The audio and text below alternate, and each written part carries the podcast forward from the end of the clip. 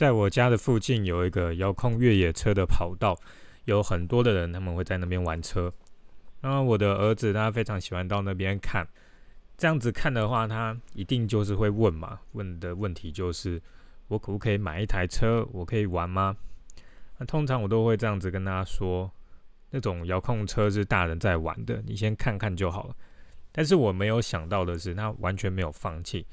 他很仔细的观察这些遥控车之后，他就跟我说：“我发现有一些比较小的车也可以在那个跑道上面跑，而且是比较便宜的。”我去上网查了一下，那大台的越野遥控车要好几万元的台币。那我的儿子他说的小台的那种就只要一千多元而已。我就说：“那你就把钱存够了之后再自己去买嘛。”之后过了好几个月的时间，他就终于存到了钱，然后开着那台小车在跑道上面跑。我就心想说，不然我也买一台车来一起玩好了，因为这种遥控车这个东西就是要比赛它才好玩嘛。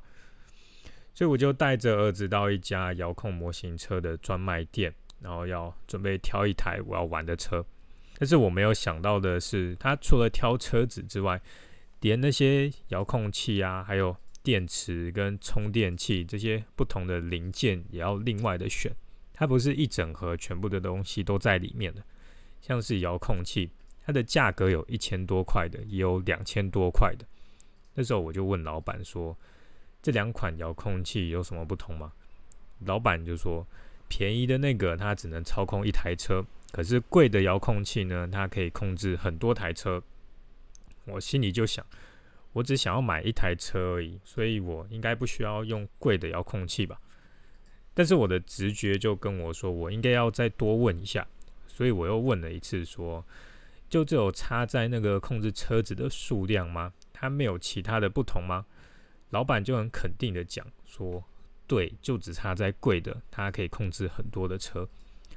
虽然我对遥控车是完全不懂，可是我还是觉得好像有哪里怪怪的。就想说多问一些问题会比较保险，所以又问：那这个操控车子的灵敏度，它有差吗？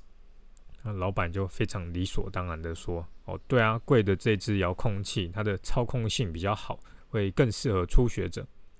那我就沉默了一下，就心想说：要是你早点跟我讲，贵的这支遥控器，它的操控性比较好，比较适合初学者的话，那我也不用花时间烦恼了嘛。在选了这个遥控器之后呢，老板他就帮我打开包装，做了一些测试。我就看他在这个遥控器上面调整各种数值，转来转去的。我就问他说：“你在调整这些数字，它的作用是什么？”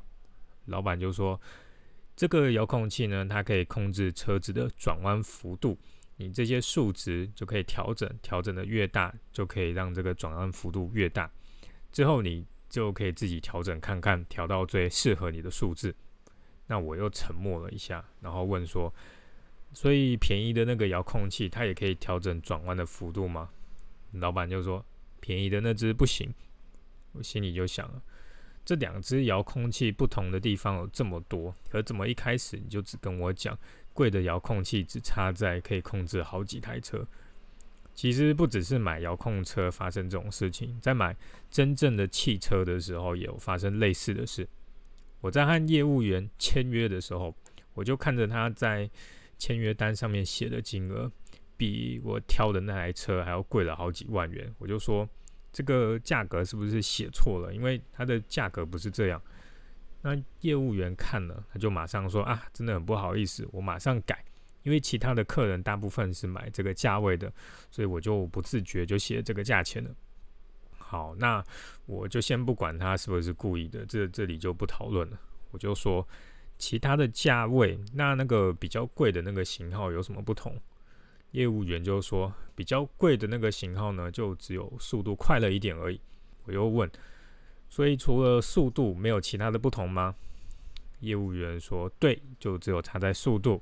我说好，因为我开车是不快的，所以贵的这一台对我没有太大的帮助，所以我还是选原本的那台好了。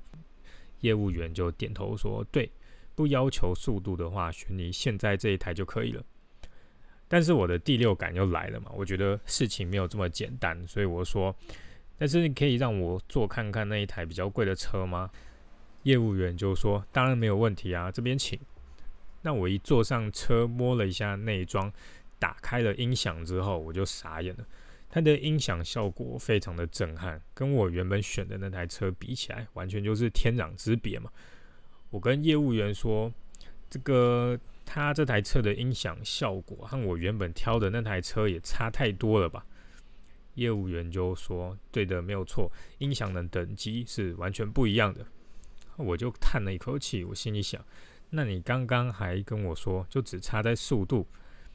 因为在我最一开始看车的时候，我就有跟业务员说过，这个车子的音响对我来说是很重要的。